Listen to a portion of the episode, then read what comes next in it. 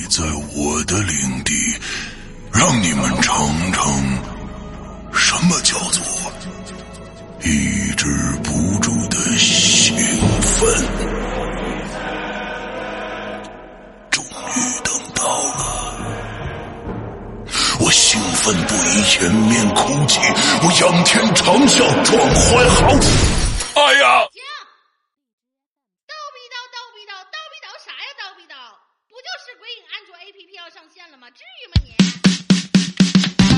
没错，日盼夜盼的鬼影安卓 APP 终于要上线啦！全新界面设计，全新会员分类管理模式，全新施阳曼尼购买系统，全新自定义清单功能，让你全情投入到鬼影人间为你营造的全新氛围中去。你喜欢惊悚刺激吗？你喜欢烧脑悬疑吗？你喜欢主播的私密聊天吗？你喜欢鬼友的灵异经历吗？那就赶紧来下载吧！二零一九年二月五日大年初一，《鬼影人间》安卓 APP 正式上线。百度应用市场、腾讯应用宝、三六零手机助手、小米应用商店等主流应用商城搜索“鬼影人间”或关注“鬼影人间”新浪微博置顶，扫描二维码即可下载哦。二零一九，让我们听点好听的故事吧。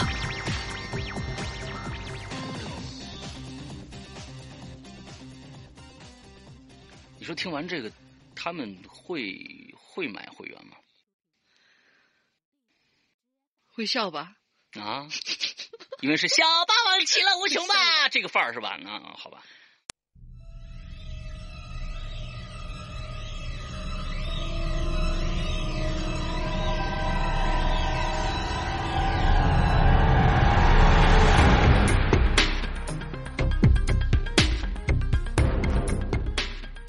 高智商犯罪逻辑王子前情提要：高栋遇到了他从警以来最恶劣、最嚣张的大案，无出其右。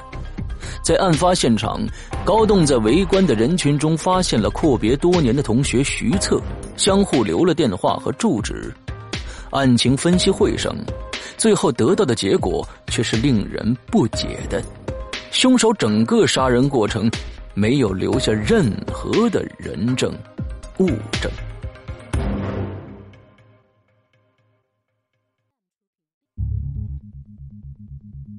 县队的陈队长说道：“呃，高局，凶手是怎么杀了李局的呀？您看，就算凶手有三棱枪刺，但车内空间狭小，怎么可能不经过打斗就把枪刺刺进李局的身体里呢？”而且是一下正中心脏啊，位置不偏不倚的，身体其他的地方都没有伤口啊。高栋说道：“嗯，陈队长这个问题问得好，答案只可能是，凶手把枪刺刺进李爱国的心脏之前，李爱国就已经不动了，完全丧失了反抗能力。因为如果李爱国能动。”凶手无论如何也没办法只一下就刚好扎准了心脏的位置，而身体的其他地方不留下任何的伤口。即使凶手就真的运气那么好，李爱国被扎以后几十秒内还是有反抗能力的，不可能没有任何的打斗迹象。下午我看过李爱国的尸体了。当时我发现李爱国耳朵根下方的脸部位置，有那么一块烫伤的痕迹。我跟陈法医当时讨论了一下，我们一致认为，应该是凶手拿了一根高压电击棒，先用电击棒击昏了李爱国，再对准心脏，用枪刺一下扎准。当然了，死亡到今天下午已经过去大半天的时间了，所以。法医没法通过体液啊鉴定李爱国死前是否受了电击，这只是我们的推断而已。不过，这也是最有可能的推断了。会议室里唏嘘一片，因为在这个普通的县城里，从没有遇过有人行凶之前先用电击棍击昏，再直接往致命器官上扎一刀的事儿。高栋接着说：“呃，基本的案情呢，介绍到这儿。现在呢，暂时是没有人证物证，我们对凶手的年龄、性别、体貌特征也一无所知。那大家对这个案子有什么看法啊？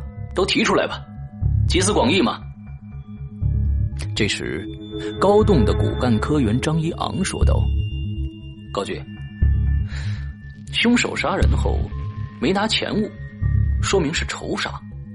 我认为可以从死者的社会关系角度入手啊。底下又开始议论了，纷纷讨论着谁跟公安局副局长有仇。这么一说起来，跟李爱国有仇的人那可就多了去了。但要到杀人泄愤的这个程度，似乎一下子想不出来。况且，就算有仇，有几个人有这个胆儿呢？敢杀公安局的副局长？这显然是必破的大案，而且，要是被抓着了，那就是死路一条。这时，另一个老刑警有不同的意见。哎，我看呐，凶手在挡风玻璃上留下那幅字儿啊，也不一定是凶手和死者就有仇。可能就是一个仇视社会、报复公务人员的货色。高栋这个时候插了一句：“杀够局长一十五，局长不够科长补。”这句话再次从他口中说出来，会议室里虽都是经验丰富的老警察，仍感到一种不寒而栗的阴霾感。高栋哼了一声：“哼。”凶手口气很大，这件事儿震动了省市两级的领导，领导担心按凶手的口气，他还会作案。我不管凶手是不是仇视社会，总之我们必须尽最快的速度把他逮捕。这番话说的掷地有声，大家都知道，这案子一冒出来，所有人都背负了沉重的压力。其实呢，现场压力最大的不是高栋，而是局长郭洪恩。因为按照公安系统惯例，命案必破，凡是出了命案没有破获的，主管负责人很可能会被调岗，即便负责人的关系硬，未来几年想要升迁也是麻烦重重啊。竞争对手。就是个麻烦事儿，他总会把这件事儿拎出来说的。而这次是个特大命案，更是必破无疑。如果最后破不了案，高栋虽是督办，他也可以借口是协办来推脱。毕竟白象县和他没关系。但郭洪恩局长作为辖区的负责人，根本躲不过去。他本来就是厅里下派挂职，锻炼积攒资历，此前又没有破刑事大案的经验，现在他只能把全部希望寄托在高栋身上了。高栋扫视了大家一眼，缓和了一下语气，安慰他说：“哎，大家也不用紧张啊，现在咱们分析案情啊，还刚开始嘛，不要给自己增加压力。”来，继续说吧。我认为啊，第一点，说凶手是为了报复社会，是有可能的。第二点，凶手是和李爱国有私仇，那幅字是为了转移我们的注意力，让我们的侦查角度转向那些仇视社会的分子，这个也有可能。但是，这两种可能性暂时是没法确定的。张一昂说道。高局，我认为现在最大的疑点呢，就是李爱国车子开到凤西路的时候，快到家门前了，他为什么会停下来，而且还让凶手上了车，并且他对凶手的举动没有提防？高东点了点头说：“嗯，不错，这是个关注重点。按照咱们开车的惯例啊，要是半夜开到一条小路上，有什么情况会促使人半路下车呢？一个警员答道：“呃，可能路上上厕所。”随即便有人反驳了：“嗨，不可能，都快到家了，怎么可能就差这一两分钟憋不住呢？”高栋说道：“咱们先不讨论这个问题。更为古怪的是，李爱国居然让凶手上车了。哎，你们想想，半夜你们开车的时候，有什么情况会让车外边的人上车呢？”张一昂说道：“凶手是李爱国的熟人。嗯，不能百分之百确定啊，但是。”这种可能性比较高，局长郭洪恩说道：“哎，那看来还是要仔细查一查李爱国的社会关系吧。”高栋接着说：“对，另外呢，从凶手精心准备的谋杀来看，凶手是提前在路上蹲点的，守着李爱国回家的。而从案发现场的情况判断，凶手只有一个人。”现在的问题是啊，凶手怎么会知道李爱国昨天晚上会晚回家的？这里边有三种可能性。第一种情况，昨天晚上和李爱国一起打牌的朋友中，有一个人是同伙。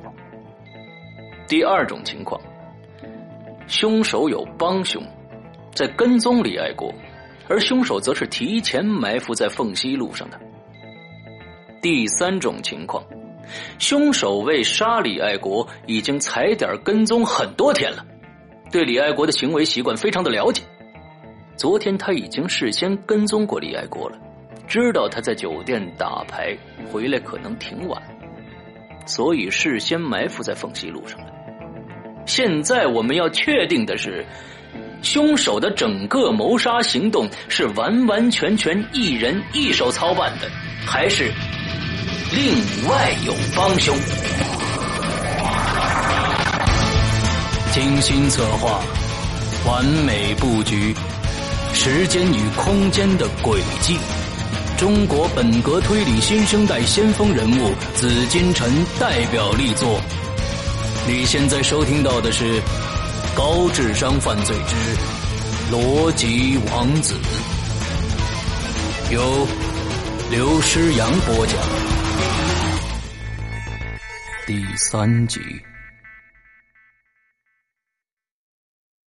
现在我们要确定的是，凶手的整个谋杀行动是完完全全一人一手操办的，还是另外有帮凶？陈队接着问高局：“这个怎么查呀？”陈队，你想想，不管哪种情况。凶手在案发前一定经过了多次的跟踪踩点县区道路上那么多的监控头，我就不信他留不下痕迹。郭洪恩马上说道：“好，我马上安排人去查。”哎，郭局啊，这块工作量很大，先放一放。我们这几天呢有更重要的事陈队啊，下午让你跟交警拿沿海南路和沿海北路的两处监控拿到了吗？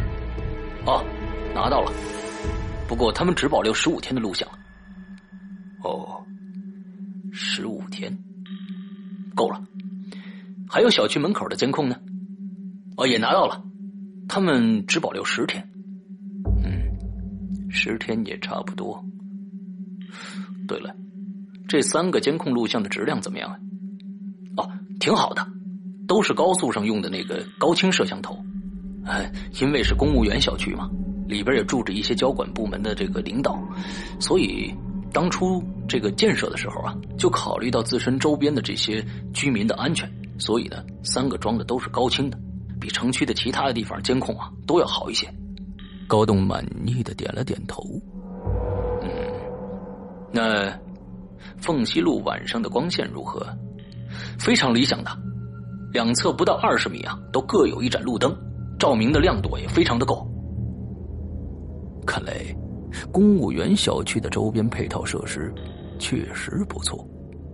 高东继续说道：“嗯，就是说，这三个监控在晚上也能清晰的拍出画面吗？啊，对，监控录像是非常清楚，不过，不过拍摄不到案发地点呢。哈，这个可以放心，凶手作案前一定会经过监控的。呃，高局，如果凶手作案前是从水沟那边过来的，那监控不是拍不着了吗？这个不可能，高栋肯定的说道。第一，凶手在作案前已经在凤溪路上蹲点守着了，作案前时间尚早。凶手如果从水沟过来，容易引起路边的行人注意。第二。水沟里的水很深，都到膝盖了。凶手如果裤子湿了，这不就引起了死者的警觉了吗？当然了，你或许说，凶手裤子湿了，躲在某个角落里换干的。他这么做太折腾了，隐患很大，不符合凶手干净利落的作案手法。呃，大家注意没有注意案发所在地的地形啊？案件发生在南北走向的凤西路的南端。那凤西路最南端与沿海南路的交叉口有一个监控探头。凤西路的中段，也就是小区的正门口，有一个探头。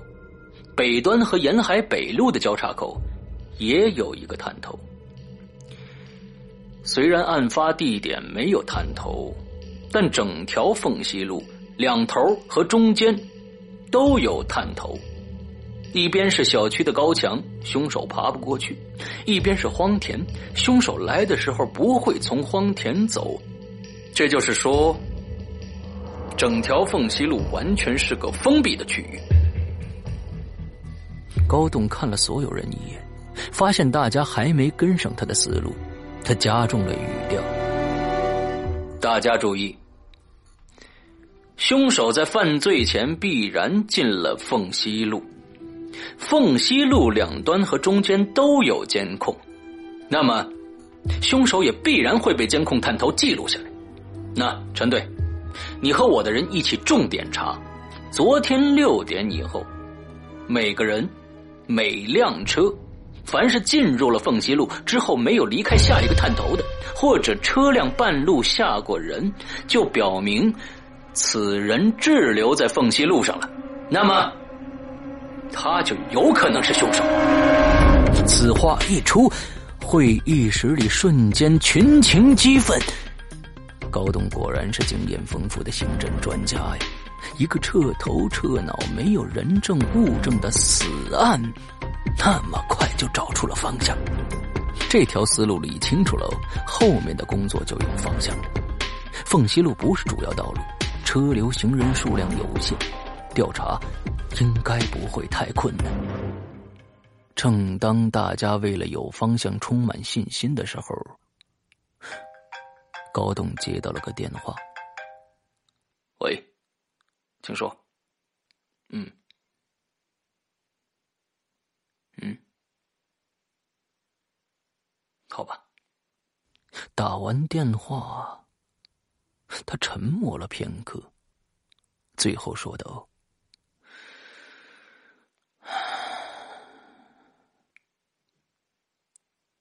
李爱国身上六四配枪丢了，枪套放在车抽屉里，大概还有五六发子弹，也被拿走了。”郭洪恩抿抿嘴，没说话。他毕竟是领导级别的人物，不能让别人注意到他的焦虑。大家也都是一片沉默。高栋轻咳了一声，说道：“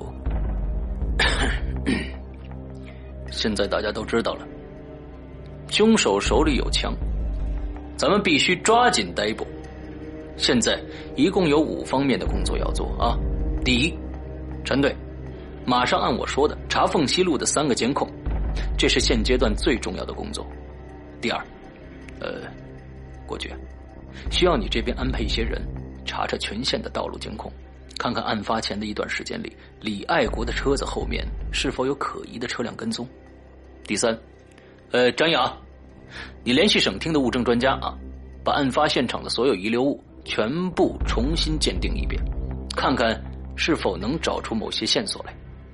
第四，陈队啊，还是你安排人负责，给李爱国昨天晚上的几个朋友，还有他的亲友录详细的口供，罗列出完整的社会关系来，并且调查他社会关系中有没有人表现异常的情况。呃，第五，国局啊，还是要麻烦你。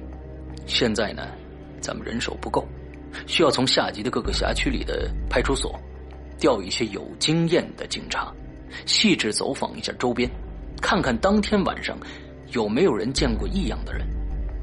嗯，好了，咱们就从监控、物证、人证、社会关系这几个方面入手，全警动员，全力以赴，早日侦破此案。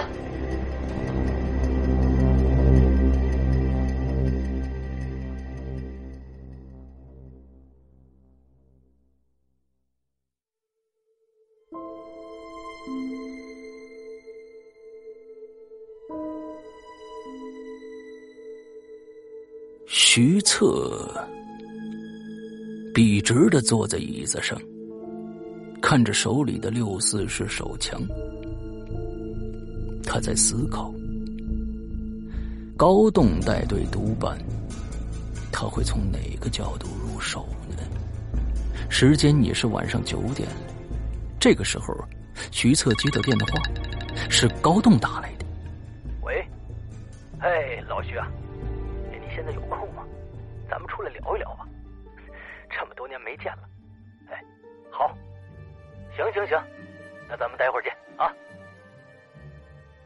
下电话，徐策心里泛起些隐忧来。高栋为什么找他呢？难道昨天的行动有瑕疵吗？徐策仔细回忆了昨天晚上的每一个细节。不可能，不会留下任何瑕疵的。他深呼吸了几口，平复心率，随即拿起手枪，步入到后屋。出来后，身上已不见那把手枪了。他走到院子里，那儿停了两辆车，一辆是墨绿色的现代，一辆是黑色的奥迪。他坐上了现代车，开到离公安局不远的一条街上，那儿有一排排档。他放低车速，降下车窗，向外观察着。哎，老徐，这边这边，哎，快过来！最外边的一间夜排档里，高栋穿着便衣招呼着。徐策停好车，不紧不慢的走过去，坐下来。哎呦，快来来来，老徐，吃点什么？我这儿啊，有一个小时空闲，你也知道早上出事儿了啊，我真是忙不开，这不，待会儿还得回局里呢。咱们老同学十多年没见面了，今天难得逮着机会，我总得和你吃个饭。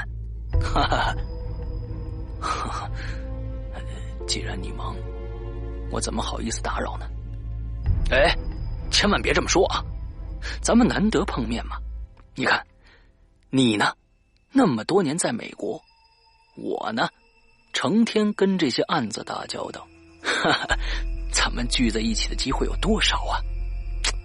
这回呀，你说说，啊，刚好你回国，我又偏偏遇到这个案子来到了白象县，你瞧瞧，这不是缘分吗？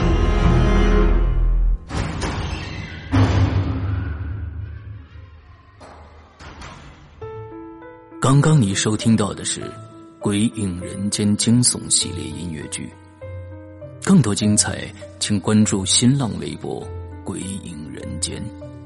苹果手机用户请搜索 App Store 关键词“鬼影人间”，即可免费下载精彩 APP。